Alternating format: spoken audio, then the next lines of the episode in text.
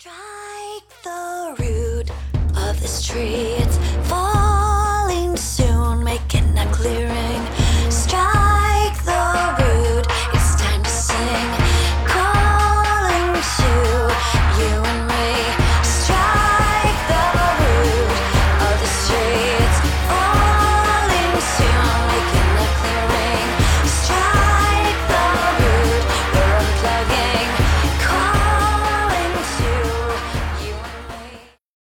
Hallo und herzlich willkommen beim Lifestyle Entrepreneur, dem Podcast für Macher und Gamechanger, die das Ziel haben, ihren Business auf die nächste Ebene zu heben. Heute am Steuerrad ist wieder Mike Pfingsten, dein Testpilot als digitaler Solopreneur.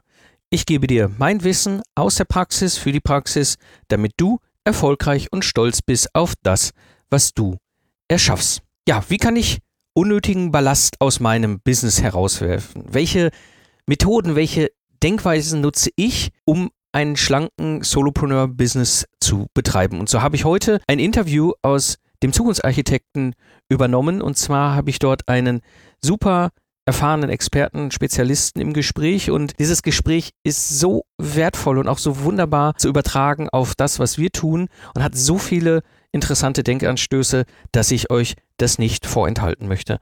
Und in dieser Episode wirst du erfahren, warum es Sinn macht, Lean zu denken und welche einfachen Prinzipien du für deinen erfolgreichen Solopreneur-Business nutzen kannst. Ja, so freue ich mich heute, Götz zu begrüßen. Götz Müller. Hallo Götz, grüße dich.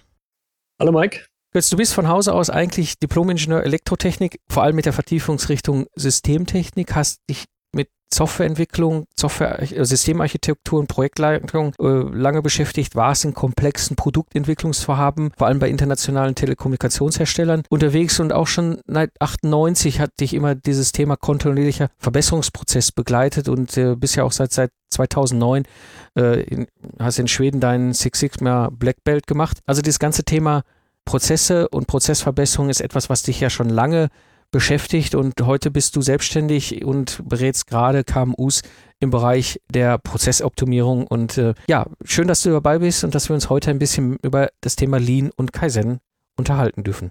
Ja, danke für deine Einladung.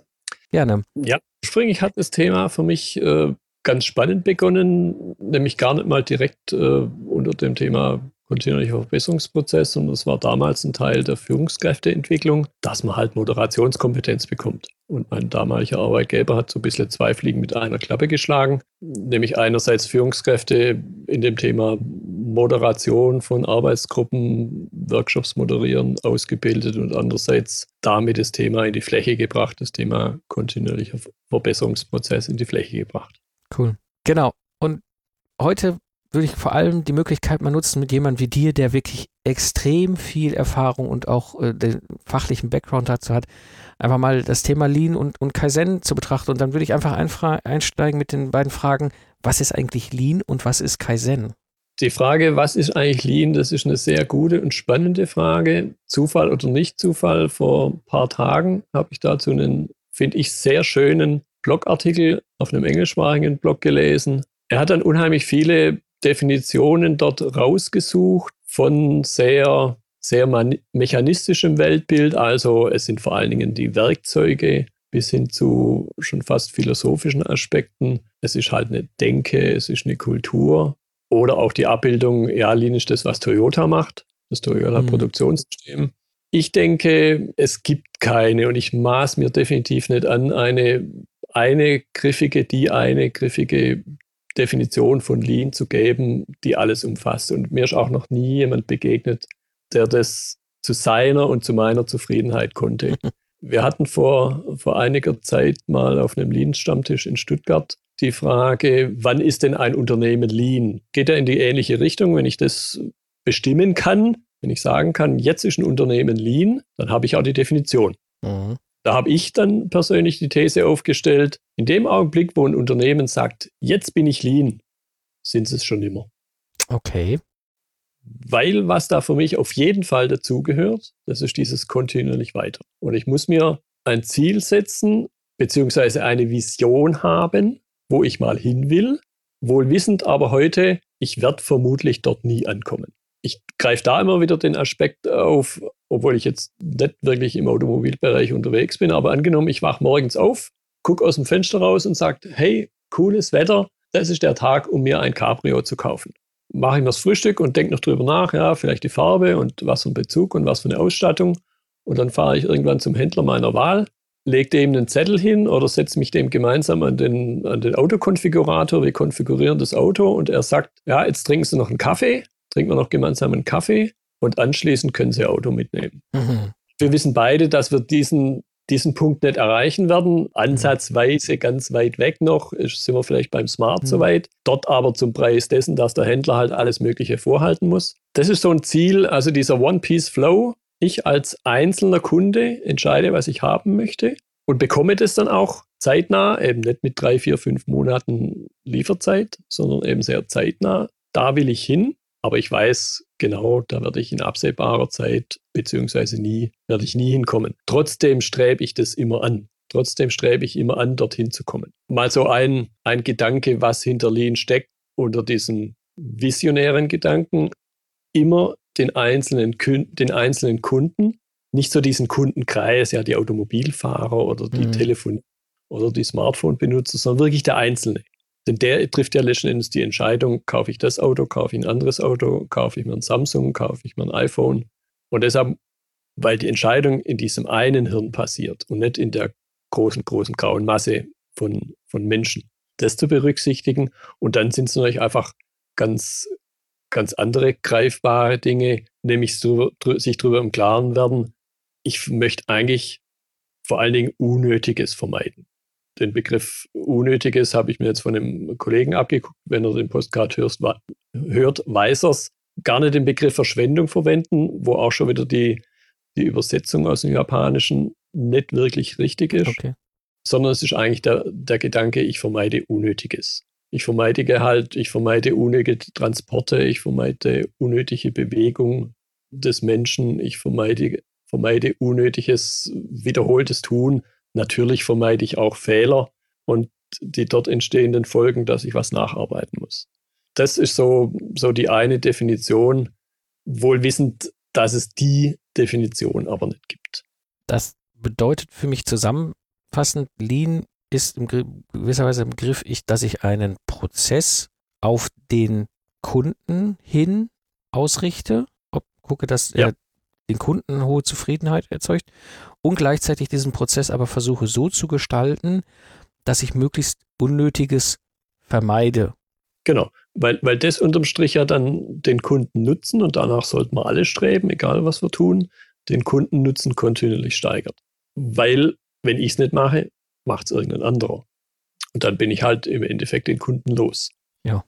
Das also so mit, mit wenigen Worten, was steckt dahinter. Und das steckt dann ja auch in dem Begriff Kaizen, in dem japanischen Begriff Kaizen, die, Verbess die Veränderung zum Besseren. Also nicht zum Guten. Guten wäre dann schon wieder dieser, dieser Endpunkt, sondern dieses Bewusstsein, da gibt es immer noch was Besseres. Dieses, dieses Streben nach Perfektion gehört dazu, wohl wissend, dass ich die Perfektion nicht erreichen werde. Das ist dann durchaus eine Herausforderung, wenn ich so die ersten Low-Hanging Fruits, wie da der englische Begriff ist, wenn ich die mal gepflückt habe, an der Stelle dann nicht aufzuhören und eben, und da kommt dann wieder die Vision ins Spiel, ich muss die Vision haben und ich muss über den, über den Mangel hinaus arbeiten wollen. Nicht nur das, was ich halt jetzt so direkt vor meiner Nase sehe, der der Ausschuss, der Schrott, der auf dem Hof landet, die, die Fehler, die halt gemacht werden, nicht nur die zu vermeiden, sondern von dem Punkt aus, wo ich theoretisch sagen könnte, jetzt ist gut, aber noch einen Schritt weitergehe und immer wieder einen Schritt weitergehe und eben diesen Gipfel gar nicht erreiche, sondern ich habe dann halt so einen Gipfel erreicht, bin durch die Wolken durch und sehe jetzt, ah, dahinter ist ja noch einer.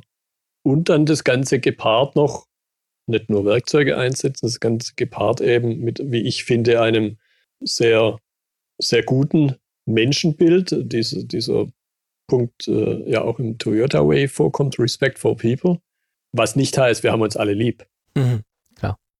Sondern das, ja, vereinfacht ausgedrücktes Fördern und Fordern. Ich fördere meine Mitarbeiter, ich befähige sie und dafür möchte ich ein Stück weit was zurück. Ja. Ganz wichtig gehört dazu, gehört auch dazu eben der Aspekt, Fehler machen zu dürfen, sogar Fehler machen zu müssen, weil wenn ich irgendwas ausprobiere und ich weiß genau, was dabei rauskommt, sprich ich vermeide den Fehler, vielleicht sogar kostet es, was es wolle, dann schaffe ich kein neues Wissen. Mhm. Und dann muss da die Fehlerkultur dazugehören, in der Veränderung auf jeden Fall, weil sonst kein neues Wissen entsteht und ich mich dann nicht auf dieses ferne Ziel zubewege. Das, das bringt mich schon wunderbar auch in diese zweite Frage rein. Warum macht eigentlich Lean und Kaizen Sinn? Das ist ja etwas, was ich immer wieder auch höre. Was heißt denn das für ein Sinn? Ich glaube, das, das lässt sich ganz einfach beantworten. Ich habe vor einiger Zeit, weiß aber nicht mehr genau wann, müsste ich raussuchen, dazu auch einen Artikel geschrieben. Wenn man sich einfach mal die umgekehrte Frage stellt, was für einen Sinn macht es auf dem aktuellen Status, sich zufriedenzustellen, zu sagen, jetzt ist gut, macht für mich nicht viel Sinn. Natürlich stimmt, ja. In, in vielen Fällen einfach mal die Fragestellung umdrehen und, und sich da die Antwort geben. Und dann wird wiederum recht klar, okay, wenn es keinen Sinn macht, schlechter zu werden, sowieso nicht. Wenn es keinen Sinn macht, stehen zu bleiben, dann bleibt eigentlich nur der einzige sinnvolle Weg, weiter nach vorne zu gehen, weiter gucken, dass ich besser werde. Genau. Und da gibt es ja halt solche Möglichkeiten, unsere Methoden, Vorgehensweisen wie eben Lean und Kaizen. Hm, wenn ich das jetzt mache oder machen will oder mich damit beschäftige, was sind so für dich so die größten Herausforderungen, die da immer wieder auch entstehen? Die größten Herausforderungen sind zu glauben, dass ich irgendwann angekommen bin und vorher schon zu glauben, dass es da so ein paar, und das ist dann so ein bisschen diese zwei Herzen in einer Brust. Einerseits das Six Sigma, hatte ich schon erwähnt, wo ich eine Ausbildung gemacht habe, was ich mittlerweile nur noch sehr wenig, ein bisschen was denke, aber sonst direkt gar nicht mehr einsetze. Dieses auch den Mitarbeiter am Band, den vermeintlich weiter unter, unten stehenden, wenn ich den übersehe, wenn ich den nicht mit einbeziehe. Weil als Führungskraft, ich kann nur wirken durch meine Mitarbeiter, die Leute vor Ort, die da an der Maschine stehen, die da am Band stehen oder eben in den indirekten administrativen Bereichen, die Rechnungen prüfen, was auch immer, die wissen typischerweise viel besser. Und das ist durchaus auch eine der Verschwendungsarten. Man spricht ursprünglich von den klassischen sieben, die da definiert wurden. Und mittlerweile gibt es aber auch eine achte und neunte. Und die achte ist die das Nichtnutzen des, der Mitarbeiter, des Mitarbeiterpotenzials. Das heißt, ich muss die Menschen vor Ort mit einbeziehen. Wenn ich das nicht tue, beschränke ich mich in meiner eigenen Leistungsfähigkeit immer auf mich als, als Person und beschränkt dadurch die Wirksamkeit. Das, das finde ich super spannend. Und zwar äh, gerade, ich vermute mal, dass einige Hörer wie ich das erste Mal so intensiv mit jemandem wie dir darüber sprechen. Was sind denn diese anderen Verschwendungsarten, damit wir einmal mal so für alle aufgelistet haben, was steckt da eigentlich hinter? Ja, die Verschwendungsarten kann man sich einfach anhand von einem Akronym merken. Der Tim Wood, das ist der Transport, Transport von Waren, Transport von Maschinen ist eine Verschwendungsart. Beziehungsweise ich gehe nochmal noch mal einen Schritt zurück. Was ist denn Verschwendung, beziehungsweise was ist Wertschöpfung? Wertschöpfung haben wir immer dann, wenn drei Kriterien zutreffen. Der Kunde muss dafür bezahlen. Und der Kunde kann dann durchaus auch ein interner sein. Dann fließt vielleicht nicht direkt Geld. Es muss beim ersten Mal richtig sein und es muss irgendwas verändern. Physische Veränderung eines Produktes, dann wird es natürlich offensichtlich, kann aber natürlich auch äh, eine Veränderung von Information sein. Und der Transport, wenn ich hier meine Tasse vor mir nehme und von A nach B, von links auf den Tisch nach rechts von, auf den Tisch verändere, äh, versetze die Tasse, dann verändert es nichts hm. an dem Thema drin ist. Der wird maximal kalt. also Transport ist die erste Verschwendungsart. Die zweite Verschwendungsart ist das Inventar, das Lager. Denn das, was da im Lager steht, und wenn ich wieder bei dem Beispiel der Teetasse bleibe, im Lager wird maximal der Tee kalt, er wird schlecht. Und das gilt jetzt nicht nur für Lebensmittel, das gilt eben auch für andere Sachen. Gerade in unserem Technologiebereich wissen wir alle, wie schnell Sachen mhm. veralten technisch. Das heißt, alles, was ich aufs Lager produziere, hat diesen äh, Effekt, dass da was im Lager rumliegt, was nicht besser wird, was mich Geld kostet. Und dazu kommt noch, jetzt muss ich da ein Haus drüber bauen. Ich habe vielleicht die Thermoskanne, die mir den Tee warm hält, aber die kriege ich ja auch nicht umsonst. Ich muss ein Grundstück mieten, ich muss es heizen, was auch immer. Also alles Dinge, die mit dem Lager äh, zu tun haben. Und der zweite negative Aspekt des Lagers ist, wenn ich in einer Produktionskette Zwischenlager zwischen einzelnen Produktionsschritten habe. Diese Zwischenlager haben den ganz großen negativen Effekt, dass sie die Durchlaufzeit verringern, weil ich ja immer dieses Zwischenlager erstmal abarbeiten muss, bis das einzelne Produkt für den einzelnen Kunden, das einzelne Auto eben da durch ist. Die Produktion eines Autos sind, können wir in Stunden und Tagen messen. Aber wir wissen alle, wenn wir heute entscheiden, ein Auto zu kaufen, dann dauert es drei bis sechs, sieben Monate, je nach Modell, bis wir es auf dem Hof haben. Ja. Das sind genau die Effekte, die eben durch Zwischenlager entstehen. Mhm. Dritte Verschwendungsart ist die Bewegung, die Bewegung des Menschen. Die ist dann sehr oft gepaart mit dem Aspekt Transport von, von Waren, von Gütern, von Maschinen. Ist halt eine Verschwendung, weil es das Produkt, die Dienstleistung nicht verändert. Mhm. Da finde mhm. ich zum Beispiel für mich immer wieder schockierende, persönlich treibt es mir da den Magen um, wenn ich irgendwo im Stau stehe. Da bewege ich mich ja nicht einmal, außer wenn ich Busfahrer oder Lastwagenfahrer bin und selbst da ist dann schon wieder die Frage, oder gar Lokführer, aber das ist ein ganz anderes Thema. Mhm. Ich schaffe halt keinen Wert, mhm. weil die Veränderung wieder fehlt. Vierte Verschwendungsart ist das Warten. Das Warten und Suchen, die beiden Dinge kombiniert man sehr oft. Und da geht es um die Zeitverschwendung. Und die Zeitverschwendung ist nicht erst bei mir auf dem Mist so gewachsen, das hat Henry Ford schon gesagt, das ist eigentlich die, die schlimmste Verschwendung. Mhm.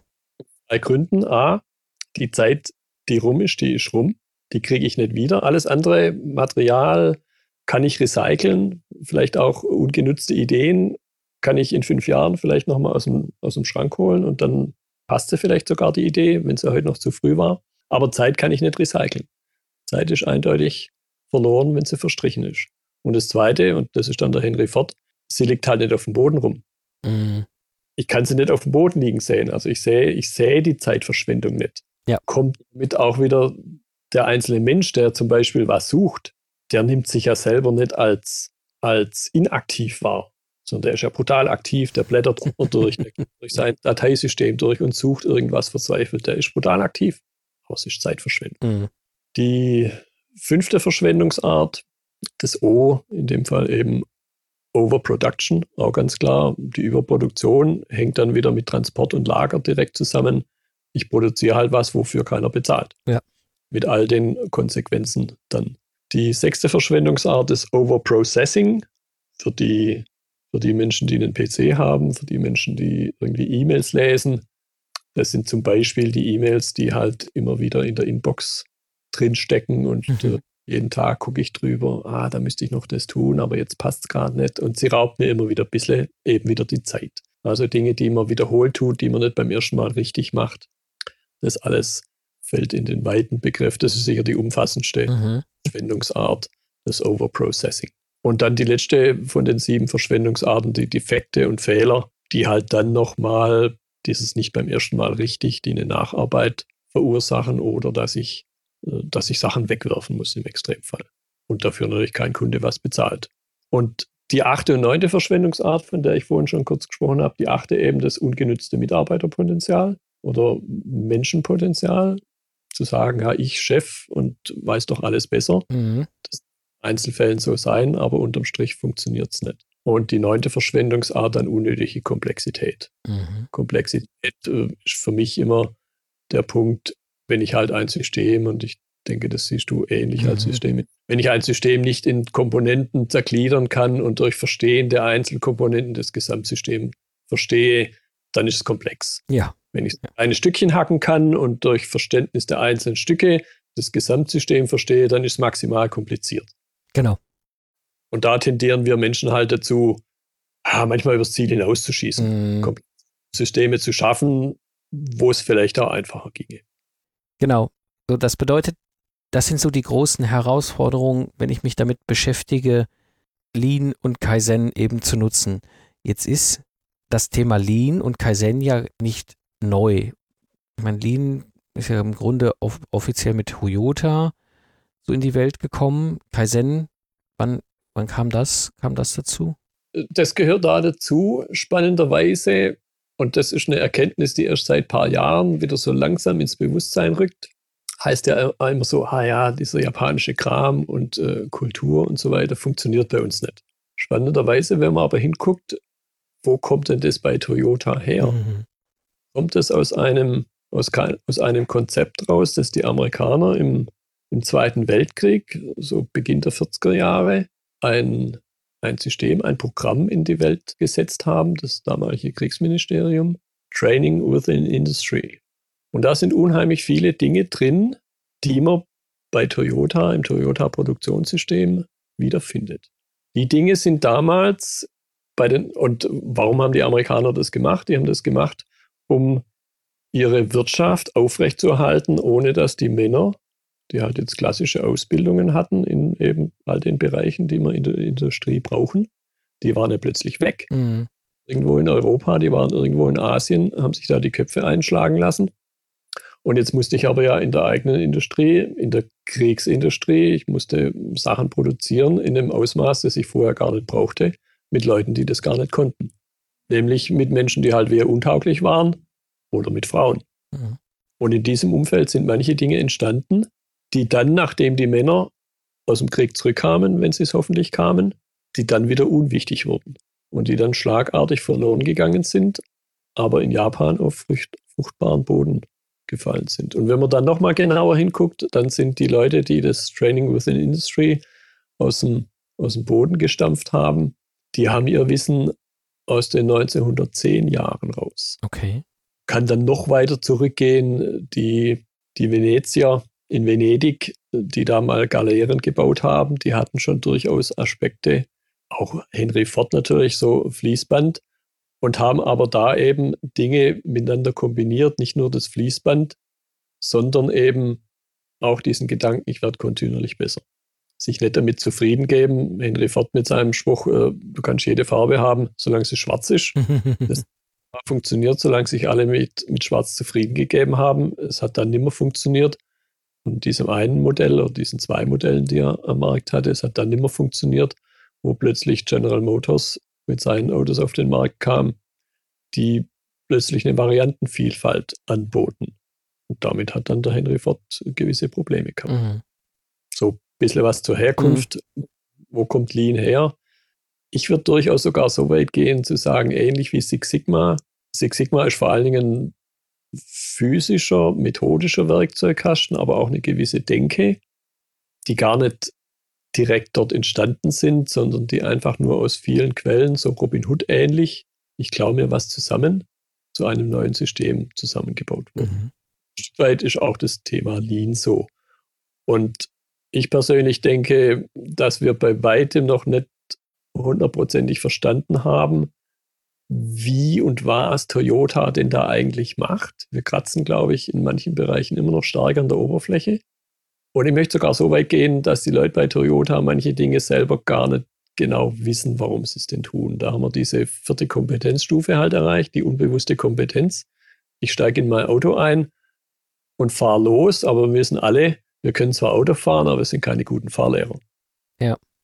Das heißt, ich muss über dieser vierten Kompetenzstufe, ich muss einerseits wieder einen Schritt zurück, ich muss mir bewusst, bewusst machen, was tue ich denn da, damit ich es jemand anders erklären kann und auch so erklären, dass es dann selber tut. Und das weißt du selber in, in deinem Bereich, zum Beispiel Lastenhefterstellung. Man kann lang erklären, was man da tut. Ja. Wenn man sich selbst nochmal bewusst gemacht hat, was tue ich denn da? Das heißt aber auf keinen Fall notwendigerweise, dass der andere das sofort kann, sondern da kommt dann halt noch die Erfahrung dazu. Und da sind wir jetzt gerade in einem weiteren Element drin, wo tieferes Verständnis entsteht. So, wir hatten in den in den 80er und 90er, diese, diese erste Phase, was letzten Endes auch den, ja, ich möchte schon sagen, den ziemlich schlechten Ruf von Lean Management teilweise produziert hat, weil es damals halt doch einfach eine, eine große Arbeitsplatzabbaumaßnahme war. Mhm. Diese Verschlankung, ich brauche weniger Menschen, um das Gleiche zu leisten. So, dann haben wir eine zweite Phase, die sich für mich an dem, an dem Jeff Leiker festmacht, der, der dort diesen, diesen Führungsaspekt mit reingebracht hat.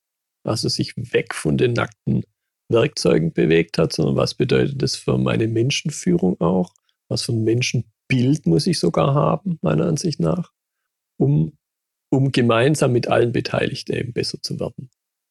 Und dann die, für mich die dritte Phase durch den Mike Rother, repräsentiert mit der Toyota Kata, mit der Improvement Verbesserungskata, mit der Coaching Kata, wo dann noch konkreter darauf eingeht, wie befähige ich denn die Menschen, dieses Besserwerden umzusetzen und was tue ich als Führungskraft, um sie zu befähigen.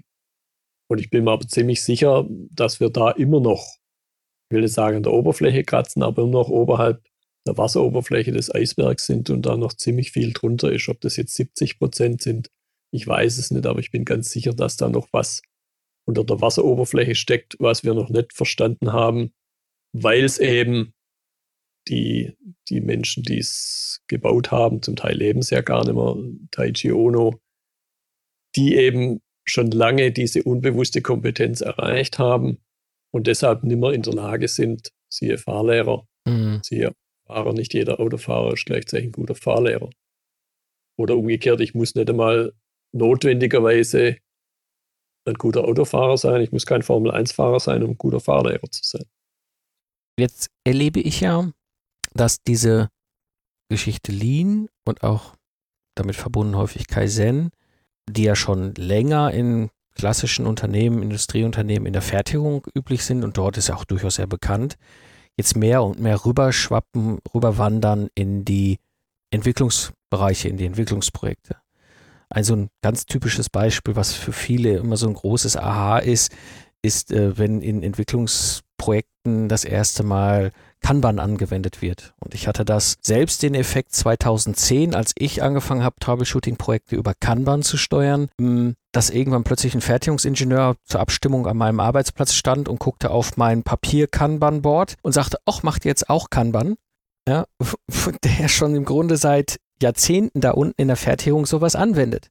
Jetzt wenn, wird es so oder ist es so, dass ja immer mehr Entscheider in der Entwicklung, Entwicklungsbereichen, Produktentwicklung, egal über welche Branche, es ist nicht nur in der Automobilbranche so, dass das Thema mehr und mehr kommt, ähm, präsent wird. Was sind so aus deiner Sicht, aus deiner Erfahrung so drei Tipps, die du weitergeben würdest, eben für diese Entscheider im KMU-Umfeld? Ja, als allererstes eben bezieht die Menschen ein, bezieht alle Menschen ein, bezieht alle Beteiligten ein, weil letzten Endes steckt das wahre Wissen, um was es da geht. Das kann ich als Führungskraft nimmer selber leisten. Hat dann wieder ein bisschen was damit zu tun, dass nicht wenige Führungskräfte aufgrund ihrer fachlichen Leistung halt zur Führungskraft werden.